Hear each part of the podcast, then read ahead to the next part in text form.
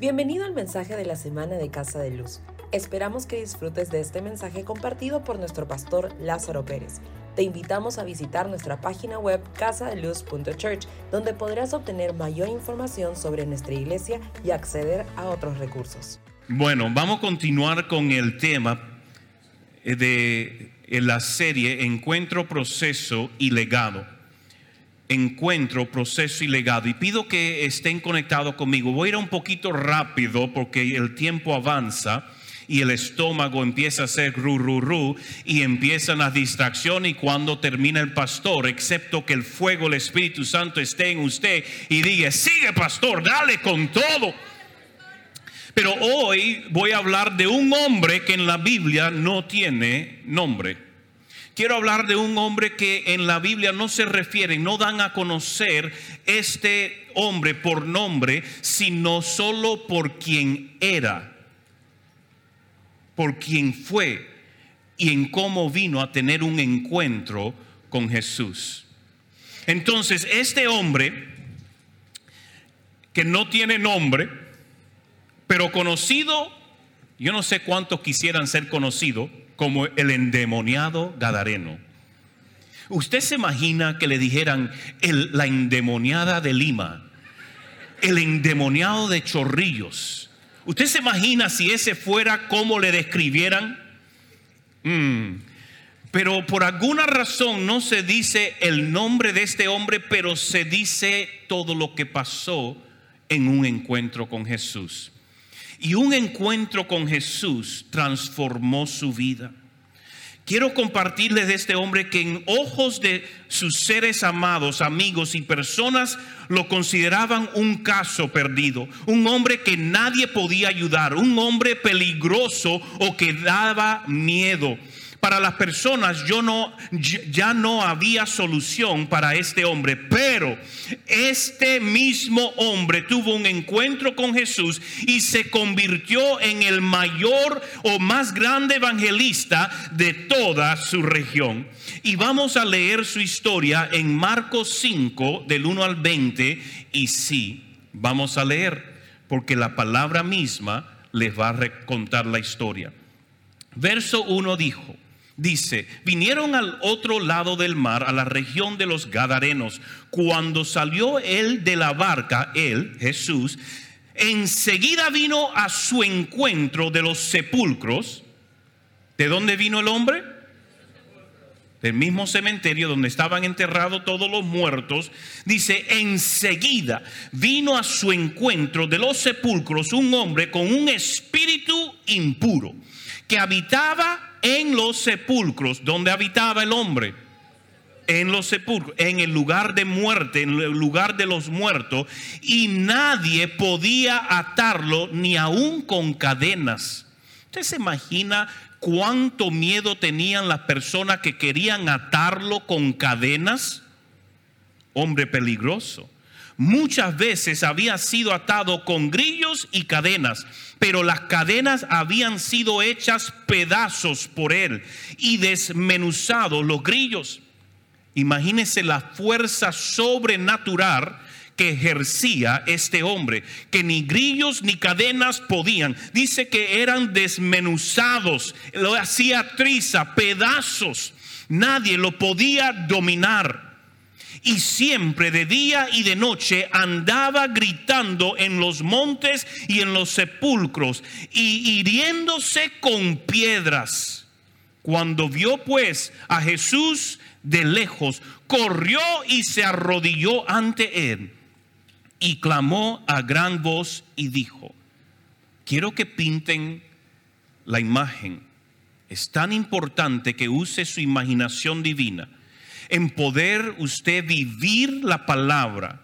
Este hombre posible estaba con el pelo lleno de nudo, estaba sucio, lo más probable desnudo, posible con un pedazo de cadena o fierro alrededor en algún lado, con heridas en su cuerpo porque dice que se cortaba cuánto era la tortura de este hombre que se cortaba. Tanto era el demonio que cargaba adentro, o los demonios que cargaba, que era posible en su desespero se cortaba para ver si esas cosas impuras salían de él, para ver si esos pensamientos salían de él. Él quería morir, por eso es que se encontraba entre los muertos, un hombre desesperado, y dice que nadie lo podía dominar. ¿Conocen personas en este tiempo que nadie lo puede dominar? Entonces siempre están yendo a la contra, le huyen a Dios, le corren a Dios, corren de la iglesia, no quieren nada que ver con Dios, a lo mejor no se están cortando, no son peligrosos, pero no quieren ser dominados por nada ni por nadie. Son un peligro a sí mismo. Porque una persona que no está bajo autoridad se convierte en un peligro a la sociedad. Gracias por su entusiasmo. Cuando vio pues a Jesús de lejos, corrió y se arrodilló ante él y clamando a gran voz dijo, ¿qué tienes conmigo Jesús, Hijo del Dios Altísimo? Te conjuro por Dios que no me atormentes. Porque le decía, sal de este hombre, espíritu inmundo. Imagínense, Jesús, en cuanto ve este hombre corriendo hacia él, este hombre en su humanidad, el espíritu de este hombre, sabía que ese era el hombre que él podía traer sanidad, libertad. Y él corría hasta él, pero los demonios que cargaba, que no querían ser atormentados, yo creo que fue toda una lucha solo para este hombre poder llegar allí. Iba contra las voces, iba contra el tormento, iba contra la historia, iba contra la crítica, iba contra todo lo que quería detenerle. Pero él decía, hacia un encuentro. Los demonios de adentro de él dijeron, reconociendo a Jesús, ¿por qué vienes a atormentarnos? No me atormentes, porque Jesús ya lo estaba reprendiendo y diciendo, sal de él. Porque donde está Jesús hay libertad. Cuando venimos a Jesús vamos a ser libres. Y ahí dice, Jesús le preguntó, ¿cómo te llamas? No le respondió el hombre, le respondió el demonio, Legión me llamo porque somos muchos. Y le rogaba mucho que no los enviara fuera de aquella región. Estaba allí cerca del monte un gran hato de cerdos paciendo. Y le rogaron todos los demonios, diciendo, envíanos a los cerdos para que entremos en ellos. Otra otra enseñanza, otra prédica otro día, como hay demonios de regiones y como demonios también pueden poseer animales. Enseñanza para otro día. No solamente poseen personas. Cuando tiene ese gato que siempre se está revirando, posible tenga un demonio. ¿ah? Jesús de inmediato les dio permiso. ¿Sabe? Los demonios reconocen la autoridad de Jesús tan clara que sabían que desde el momento que Jesús pisó esa tierra, ellos estaban completamente sujetos a él. Y no podían hacer lo que ellos querían. Por eso que hasta para un, eh, eh, eh, les pidieron así, por, favorcito Jesús, por favorcito, no nos saque de esta región, porque cuando se echa fuera un demonio se van a lugares áridos, lugares secos, y ellos no quieren estar en lugares secos. Ellos dijeron, déjanos estar con los chanchos, déjanos estar ahí con esos cerdos, déjanos invadir para quedarnos en esta región. Y dice que de inmediato les dio permiso y saliendo aquellos espíritus impuros entraron en los cerdos, los cuales eran como dos mil. Este hombre tenía muchos demonios. Una persona con este nivel de demonios es sumamente peligroso.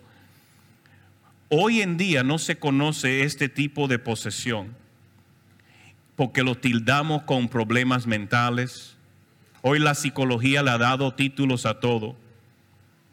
Eso ya no es demonio, ahora son trastornos mentales Sabes que detrás de todos esos trastornos, la mayoría, para que nadie se me ofenda, pero una gran mayoría de trastornos mentales están siendo alimentados por demonios. Ya sé que ahí ya algunos están... ¿Por qué? Porque creen más la psicología que la palabra. Cuando usted empiece a creer más la palabra que la psicología y la ciencia, usted va a ver mayor sanidad y libertad. Por eso en esta casa predicamos el reino y donde viene el reino hay libertad. entraron a los cerdos, cuales eran como dos mil el hato se precipitó al mar por desempeñadero, por un desempeñadero, y en el mar se ahogaron. Jesús libró la región de demonios y chanchos. La limpió. Estaba trayendo avivamiento completo a esa región. Eh, avivamiento completo porque el chancho se consideraba un animal impuro con una palabra eliminó la región de demonios y chanchos. Tema para otro día. Los que cuidaban los cerdos huyeron y dieron aviso en la ciudad y en los campos. Y la gente salió a ver qué era aquello que había sucedido. Llegaron a Jesús y vieron al que había estado atormentado por el demonio el que había tenido la legión sentado vestido y en su juicio cavar. Fue instantáneo. Este hombre fue librado y en ese momento es como que vino en sí. Todo eso que le atormentaba se fue. Vino en sí y vino una paz sobrenatural en ese hombre. La paz que Cristo vino a traer al mundo. Mi paz os dejo, mi paz os doy, no como el mundo la da, no como la puede dar la psicología, la ciencia, la medicina. Él da una paz que el hombre ni las circunstancias te puede quitar. Por eso es nuestra responsabilidad de poder atesorar su palabra, porque una palabra que dice ser libre, si usted se atesora, usted la recibe, usted va a ser libre y en un abrir y cerrar de ojos, en un abrir y cerrar de ojos, usted entra en sí y usted dice, ¿dónde he estado? ¿Qué ha pasado? ¿Dónde estoy?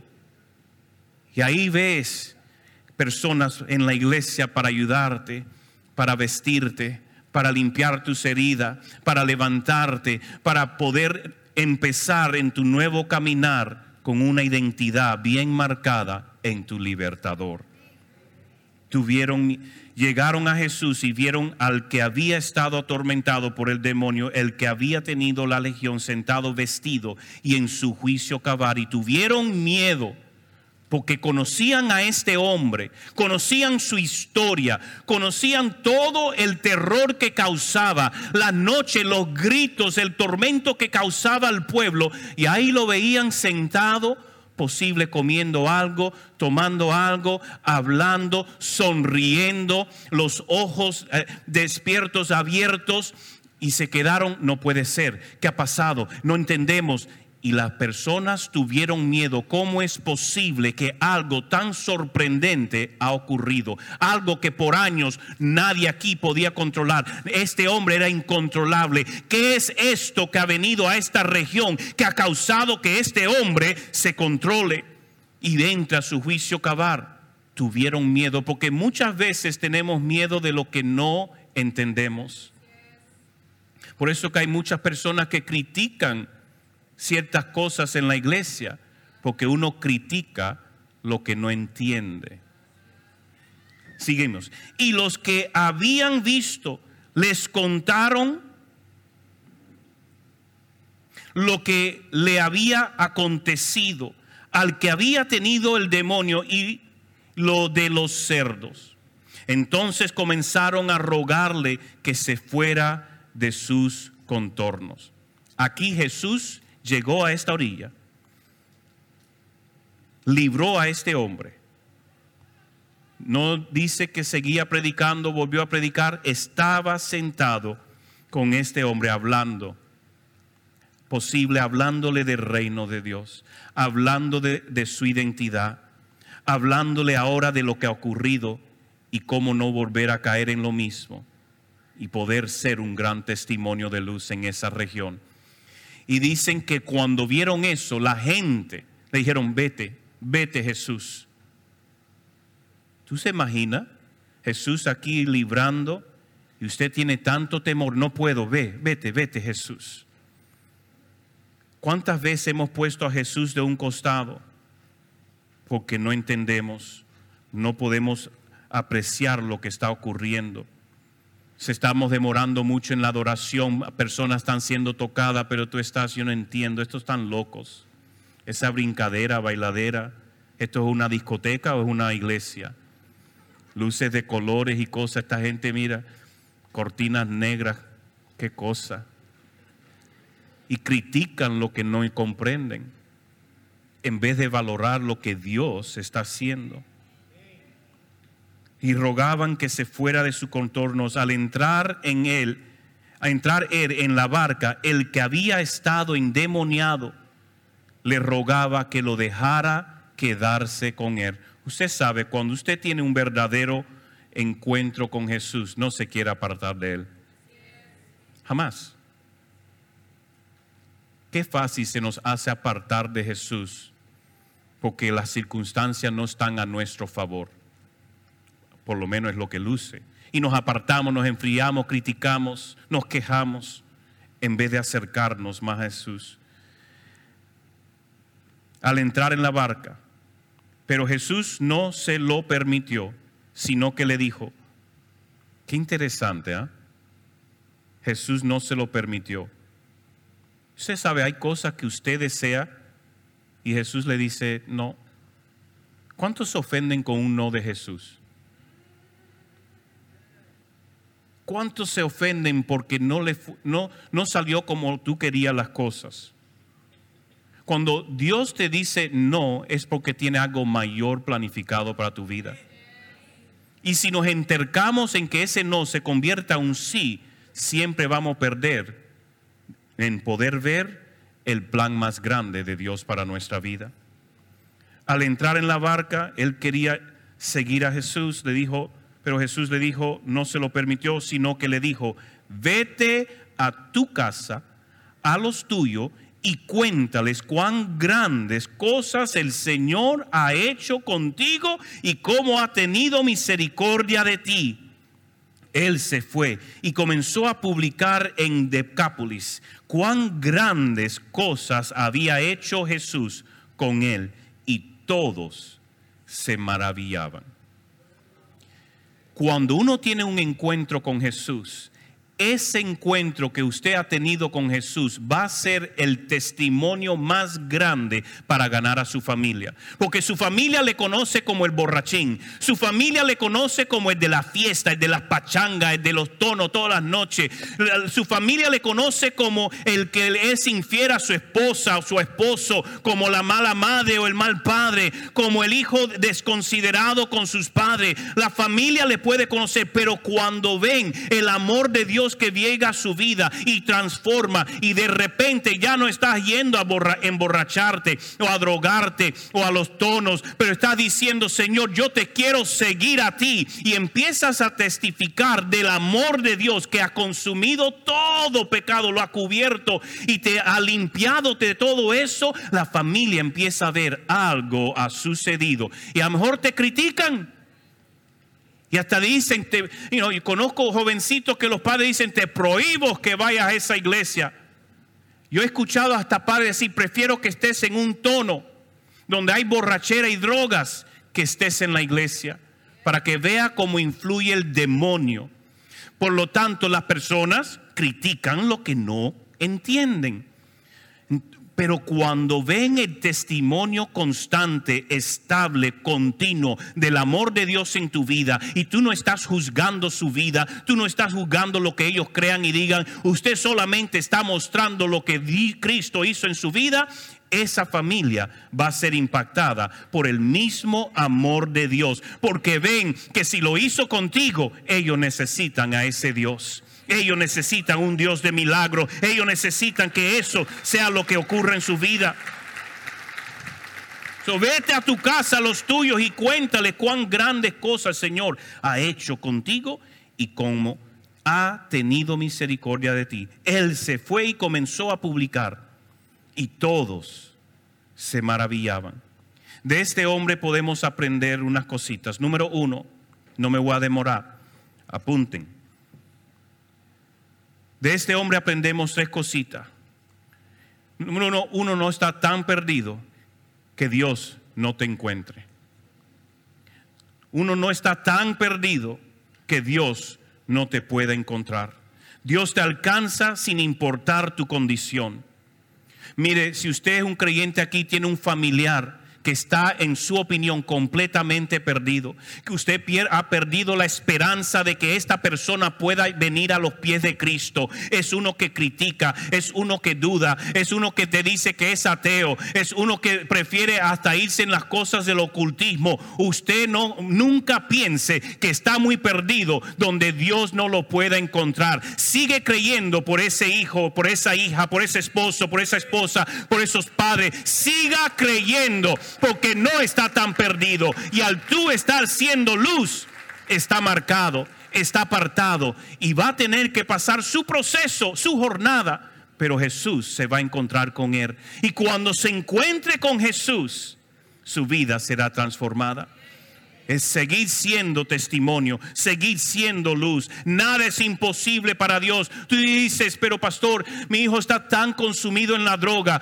o mi esposo es un borracho, todas las noches se emborracha, desperdicia todo, está perdiendo trabajo tras trabajo. Llega el día de cobro y ya al otro día se ha tomado todo el dinero. No pierda esperanza. Tu esposo le pertenece a Cristo. Usted dice, mis hijos están lejos de Dios. No pierda la esperanza. Cristo los va a encontrar. Cristo los va a alcanzar. Si encontró, si Él fue a, la tierra de los Gadarenos para hablar con este hombre, oh Cristo siempre se encontrará por ti, contigo y por los tuyos. No hay justo desamparado, ni su simiente que mendigue pan usted es justo de Dios, usted no será desamparado. ¿Qué significa? Que como alguien que ha recibido a Cristo, su familia ya está marcada y vendrán a Cristo. Usted siga creyendo, usted siga creyendo, usted siga creyendo y agradeciendo que su día les va a llegar. Y cuando salgan con sus animaladas y que les quiere destrozar el corazón, te salen con cada salvajada a decir, y tú lo que quieres decir, vete al infierno, hijo del diablo, nunca haga eso. Nunca lo haga. Sino usted ore y diga, Señor, te estás acercando más. Su día se está acercando su día te está acercando. Ora y bendice, que tengan ojos para ver, oídos para escuchar y corazón para recibir a Jesucristo. Pero no están tan perdidos donde Dios no los pueda encontrar. Si Jesús fue por el Gadareno, es endemoniado y solo fue a esa orilla por él, ¿hasta dónde no irá por ti? Por tus seres amados. Amén. Número dos, un encuentro con Jesús transforma tu vida un encuentro con Jesús transforma tu vida. Por lo tanto, nuestro deseo no es quedarnos solo con un encuentro, pero un verdadero encuentro te va a llevar de un antes a un después, donde tu corazón va a estar lleno de pasión, tu corazón va a tener un enfoque. Ya las cosas del mundo no son tan importantes porque estás enfocado en la eternidad. Que cada decisión que tú tomas, cómo va a afectar la eternidad. Tu vida es transformada donde usted va del afán de la sobrevivencia, de tengo que trabajar, tengo que ganar plata, tengo que ganar, eh, poder pagar estas deudas, estas cuentas y todo ese enfoque a las cosas de este mundo, lo temporario. Mire, si usted se muere, todo eso continúa en esta tierra o todo eso se pierde. Usted tiene que enfocarse en lo que tiene valor eterno. Usted se tiene que enfocar en lo que de, causa que crezca el tesoro del cielo, pero no tanto de esta tierra. Dios quiere que tengas su casita, sí. Dios quiere que tengas tu carro, sí. Dios quiere que tus hijos vayan a la universidad,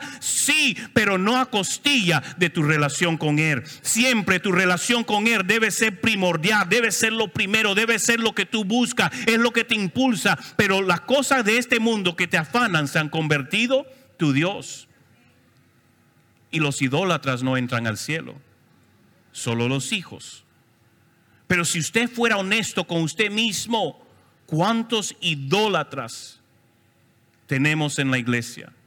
Venimos porque nos hace sentir bien Jesús, su presencia, pero queremos servirle a nuestra forma, en mi tiempo, de mi manera y a Dios no se le sirve de tu manera, se le sirve como Él se lo merece.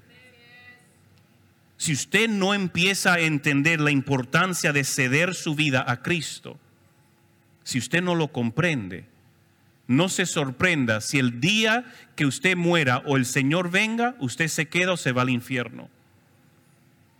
¿Por qué? Porque solo los hijos heredan.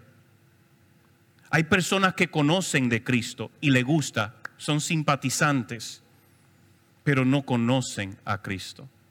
Y en aquel día dice la palabra que muchos dirán, pero Jesús en tu nombre hice esto, hice lo otro, hice lo aquello, en tu nombre. Pero él dirá, apártate de mí, hacedor de iniquidad, porque nunca te conocí. Porque se trata de una relación. No se trata aún ni de lo que haces, sino de quien conoces. ¿Cuántos conocen a Jesús? Porque un encuentro con Jesús quita tus ojos de, las, de los tesoros de esta tierra y lo pone en los tesoros del cielo. Ese debe ser su prioridad. Ese debe ser lo que usted se enfoca.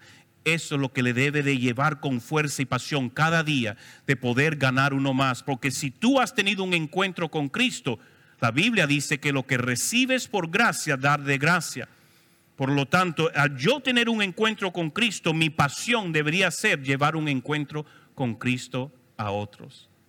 Un corazón agradecido es lo que hace. Un corazón agradecido no viene a la iglesia solo, trae un invitado siempre, porque quiere traerlos a un encuentro con la presencia. Ay, ay, ay, se han puesto bien calladito en esta iglesia. Estamos en casa de luz una iglesia episcopal presbiteriana. Oh, oh. Número tres. Tu encuentro con Jesús impactará tu entorno. Tu encuentro con Jesús va a impactar el mundo que te rodea. Lo vemos en la vida de este hombre, el hombre gadareno. Cuando Jesús se fue, lo dejó y le dice, ve y ser testigo, ve y ser testimonio de todo lo que tú has experimentado. Comparte las buenas noticias. Y él se fue, Jesús, se fue. Pero si ves otro capítulo más adelante, dice que regresan. No sabemos exactamente qué tiempo puede haber sido, puede haber sido unos meses, como un año, el lapso de ese tiempo, pero dice en el verso 53 de Marcos 6, terminada la travesía, vinieron a tierra de Genezaret y arribaron a la orilla. Al salir ellos de la barca, enseguida la gente lo reconoció. Mientras recorrían toda la tierra de alrededor, comenzaron a traer de todas partes enfermos en camillas a donde oían que estaba. Y donde quiera que entraba, ya fuera en aldeas, en ciudades o en el campo, ponían en las calles a los que estaban enfermos y le rogaban que los dejara tocar siquiera el borde de su manto. Y todos los que lo tocaban quedaban sanos. Usted se imagina, usted conoce eh, personas que no pueden ni caminar y llegan y usted lo trae en camilla, lo trae en silla rueda, lo pone aquí y usted dice, Jesús va a pasear por aquí, Jesús va a pasear por aquí. Y si ellos conectan con Jesús, que quedan en ese momento sanos, ocurre. Usted puede ser sano en el tiempo de adoración. La presencia de Dios está aquí. Cuando estábamos recibiendo los elementos, Dios estaba ahí obrando. Usted conectó con su presencia. Usted se atrevió a tocar el borde de su manto. ¿Cuánta conciencia de su presencia puede tener usted? Porque Él está aquí. Pero algunos no lo sienten.